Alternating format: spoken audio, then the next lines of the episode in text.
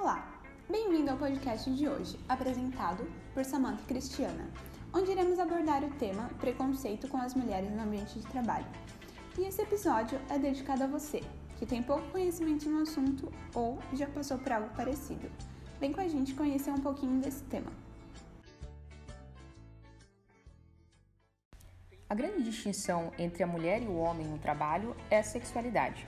A partir daí derivam pelo menos dois preconceitos. Primeiro, que a mulher atingiu o topo porque usou de sua sexualidade. Segundo, que ela se comporta como um homem. Partindo desse princípio, a mulher tem que lidar com a contradição. Para ser respeitada, tem que pensar, agir e trabalhar como um homem. Mas para ser amada, tem que ser feminina, delicada, atenciosa e possuir predicados. A mulher executiva sofre ainda mais pressões, pois lida com vários homens que também disputam o mesmo cargo tendo que se adaptar às imposições e ao ambiente masculino segundo a cultura da empresa. Estudos apontam algumas diferenças que explicam os determinantes de menor sucesso na carreira feminina, comparando-a com a masculina.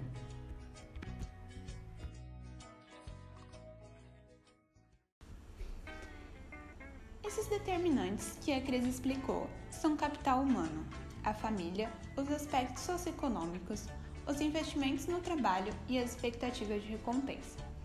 Além dos determinantes estruturais, existem setores da atividade que são, ainda, muito masculinos, como por exemplo a indústria. Os determinantes do capital humano indicam que os indivíduos que investem mais em educação são que mais têm opções em sua carreira. Os homens, historicamente, puderam investir mais em sua carreira profissional do que as mulheres. Sobre os determinantes da família, estudos apontam que os homens são os mais beneficiados com o casamento, pois a mulher casada que não participa ativamente no mercado de trabalho é considerada como recurso adicional ao marido para que ele invista mais em sua carreira. O contrário, entretanto, raramente acontece. Mulheres casadas com filhos pequenos tendem a investir mais na família e menos na carreira. As diferenças comportamentais diferem de acordo com a cultura de cada país. Em culturas mais masculinas, a expectativa do papel a ser desempenhado pelos homens está mais ligada às atividades externas ao lar. Espera-se, portanto, que os homens sejam mais duros, firmes e competitivos. Em culturas mais femininas, as expectativas dos papéis desempenhados pelo homem e pela mulher não têm diferenças tão significativas. Tanto um quanto o outro pode estar ligado às atividades externas, à carreira, como também pode ser responsável pela harmonia das relações e qualidade de vida. Isso explicaria por que em culturas mais femininas, como nos países escandinavos, a mulher já avançou mais em relação à igualdade. Os homens tendem a considerar que é também a sua função cuidar do dia a dia dos filhos, o que abre mais espaço para a mulher se dedicar à carreira. Em países de tradição cultural machista, como o Brasil, o avanço da participação da mulher no mercado de trabalho ainda não foi capaz de se traduzir em significativa divisão de responsabilidades em relação aos filhos.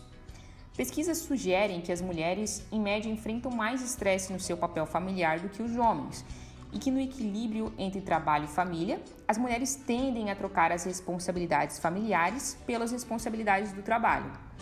As diferenças são também fruto de disputas sociais, inclusive os conflitos para definir os lugares por eles ocupados na sociedade.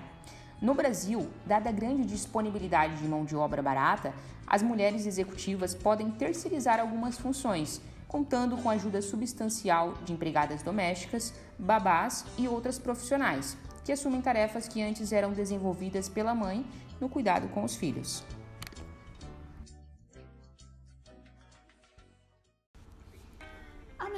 Mobilidade da mulher, devido ao compromisso maior com a criação dos filhos, também pode ser outro fator incluído no determinante familiar, que dificulta seu avanço na hierarquia, a qual exige constantes viagens. Geralmente, a mulher não muda a moradia da sua família em função da demanda da empresa. Porém, o contrário quase sempre ocorre com os homens. Pesquisas realizadas nos Estados Unidos com o objetivo de explorar a vida profissional e privada de homens bem remunerados e com elevado nível de instrução sugerem que, quanto mais bem-sucedido o homem, maior é a chance que ele se case e tenha filhos.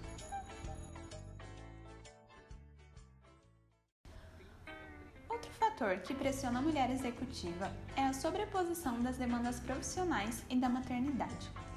Os primeiros anos de ascensão na carreira profissional se sobrepõem aos anos mais apropriados biologicamente para a maternidade. Após os 35 anos, a fertilidade da mulher diminui drasticamente. Portanto, a mulher nessa faixa etária que ainda não teve filho, já tendo alcançado o sucesso na carreira, fica extremamente pressionada pela cultura da sociedade para ter filhos, exatamente quando a demanda da empresa aumenta em relação à sua dedicação ao trabalho. Consequência do quadro de terceirização das tarefas domésticas discutido mais acima, como é consenso entre vários autores, como o trabalho demanda atualmente fortes exigências.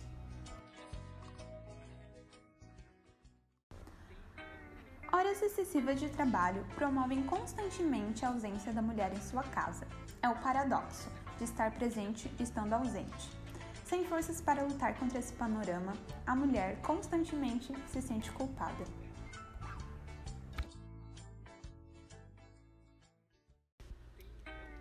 E por qual motivo escolhemos abordar essa temática? Nós, como estudantes de psicologia, Sabemos que os paradigmas norteadores da sociedade possuem um embasamento que vão muito além do nosso tempo. E por isso, não é do dia para a noite que se altera pensamentos machistas ou retrógrados acerca da mulher no mercado de trabalho. Então, cabe a nós, futuros psicólogos, de alguma forma contribuir para essa questão, a fim de romper com essa cultura machista que rege nossa sociedade e mitigar os impactos atuais. Esse podcast foi gravado por Samantha Schaefer, Cristiana Hoffman, com edição de Nicole Evelyn Schmidt. Ah, e a música que utilizamos no nosso podcast tem como título Desconstruindo Amélia. Ela foi lançada pela cantora Pitty em 2019 e é uma música predominantemente feminista, com clara inspiração de Simone de Beauvoir. O artigo no mercado de trabalho, da discriminação de gênero à luta pela igualdade e o artigo Os desafios da inserção da mulher no mercado de trabalho, escrito respectivamente pelas mestres Ana Júlia Fernandes Samparo e Graziele Alves do Amaral, serviram como embasamento para a construção desse podcast. Obrigada por ficar com a gente até aqui e até mais!